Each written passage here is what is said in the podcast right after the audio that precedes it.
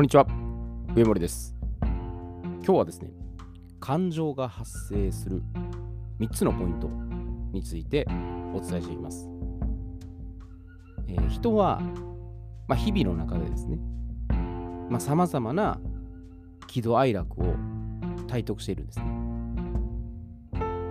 で、例えば、短期間でダイエットが達成できて、ガッツポーズして大喜びしていると。か、まあ、恋人と喧嘩するたびに尺に触る言い方をしてくるのでつい怒ってしまうと、まあ、映画で目を塞ぎたくなるシーンを見てとても悲しい気持ちに浸ってしまうとか。久しぶりの交流会で、まあ、友人たちと再会できてまあ、ハイタッチとかをして楽しんでると。まあ、このように引きこもごもの感情が満ち溢れてるんですね。まあ、ポジティブ感情であれ、ネガティブ感情であれ、何かしらのきっかけがあるんですね。まあ、役者さんが、まあ、ドラマとか舞台で感情表現する場合でも、まあ、原理は同じですね。で、感情は何もないところから突然出てくるのではなく、必ず発生源があるんですね。まあ、当たり前すぎることですけども、まあ、感情とうまく付き合うためには、この感情の発生源っていうところを抑えておく必要があるんですね。で、特にあのネガティブ感情に関しては、まあ、臭いものに蓋をする的な発想でですね、直視することを、まあ、避けがちなんですね。で、我慢して溜め込むってことにより、まあ、シャドウが大きくなってですね、まあ、どこかでですね、暴発する危険性も秘めてるんですね。だから最悪の事態に陥らないためにも、まあ、感情とはやっぱしっかり向き合うことなんですね。逃げれば逃げるほど余計に悪い方向に向かってしまうんです。であれば、感情を特にネガティブなところですね、直視して自分の中で消化していく必要があるんですね。で、そのためにじゃあ感情が発生してるポイントですね。これを突き止める必要があるんですね。で、感情が発生するポイントっていうのは、まあ、大きく分けて3つあるんです。まず1つ目が視覚的エリア。2つ目が聴覚的エリア。3つ目が肉体的エリア。まあ、この3つに分類されるんですね。で、まず1つ目の視覚的エリア。これはビジュアルで認識するところです。まあ、頭とか目で見たものを想像することによってですね、この視覚的なイメージが、まあ、トリガー、引き金になるんですね。だからネガティブ感情の、まあ、要因とすれば、おぞましい恐怖の映像とか、まあ、ホラー映画とかの衝撃画像とか、まあ、こういったものは、どちらかというと、悪い方向に感情が働きますね。もう恐怖とか不安でしかないですね。で、反対にポジティブな感情になる要因とすれば、まあ、心が和む温かい映像とか、まあ、赤ちゃん、子供、動物、まあ、自然とか風景の写真とかですね。まあ、こういったものは気持ちが和みますよ。そういう映像を見ることで、ホッとするんですね。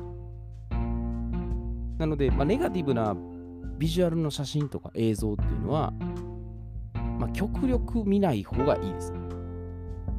まあ、どうしても見たいってあれば、もう、その、ね、自分の興味本位で見るに留めておくべきなんですけど、まあ、あまり良くはないですね。で、あとテレビとかニュースですよね。これも良くないんですね。で、テレビニュースっていうのは、こうネガティブな情報を流す方が視聴率が取れるって分かってるんですよ。ポジティブな映像を流しても、人ってあんまりこう喜ばないです。食いつかないですね。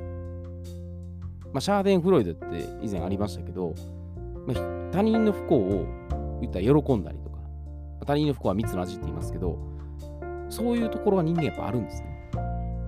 この人は妬みとか嫉妬ですね。この人ばっかりなんかいいようになってとか、それをそうすると嫌なんです。むしろネガティブに恐怖とか不安を上がってる方が、あ自分がその方、優位に立ってるとかね。でもそういうとこに飛びつくんですよ。だからあえて意図的にもう暗い内容ばっかり配信してるんです。事件が起きましたとか、こういう事故がありましたとか。でも全体見ましたらそんなにないんですよ。でもそこだけピックアップすれば、そういう風になっていくんです。で、毎日毎日配信すれば、もうサブリミナル効果ですね。もうある意味、洗脳とマインドコントロールですよ。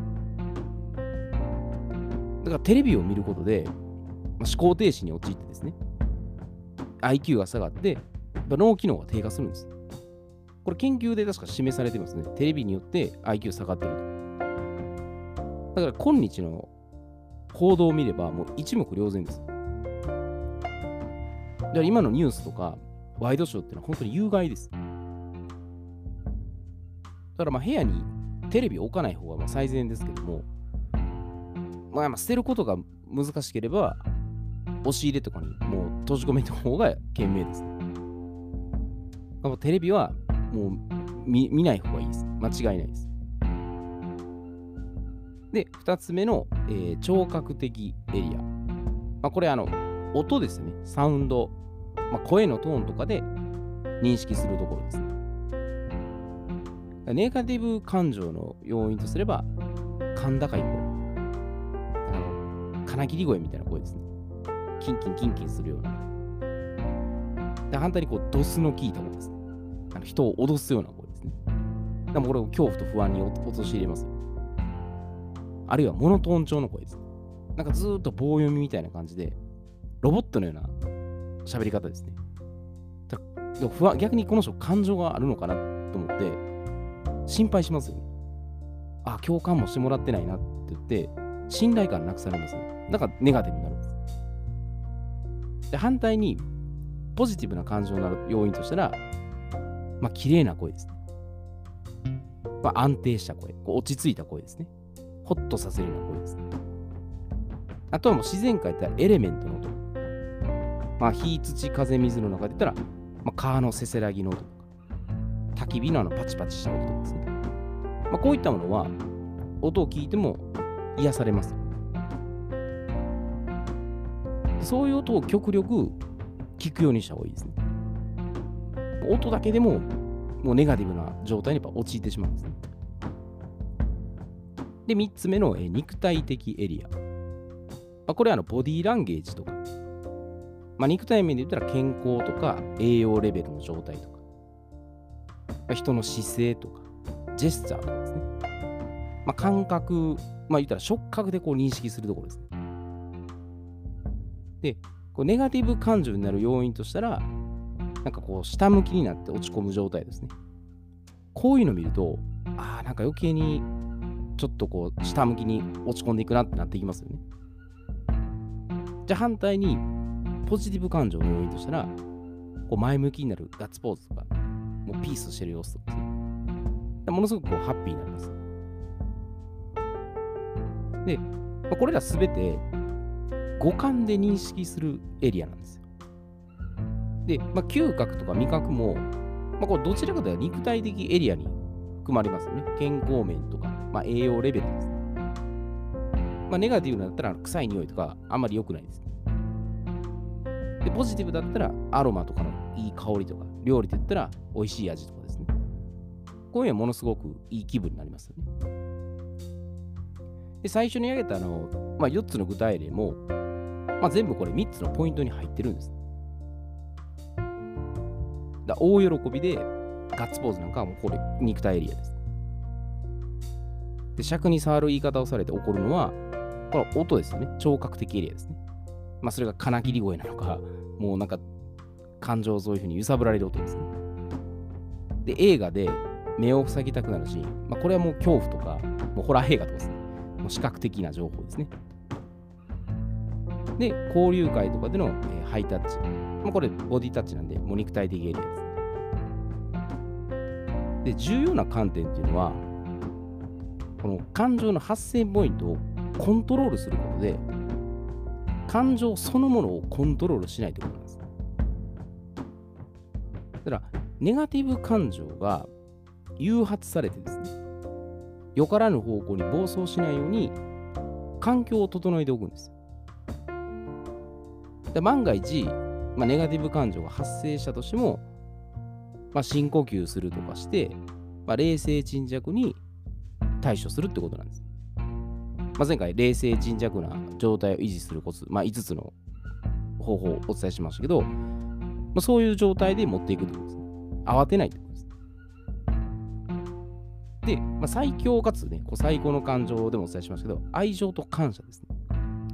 これはあの五感というよりは、六感って認識しますね。だから目に見えない状態ですね。まあ、愛情とか感謝が、なんでしょうね、味とか匂いがするとか、まあ、視覚的には、まあ、ハッピーな状態とかね、まあ、こう安心する状態っていうのあるんですけど、まあ、その声のトーンとかね、一部視覚的、聴覚的、肉体も入ってるんですけど、もう少しちょっと抽象度が上がります。なんか中庸かつニュートラル状態ですね。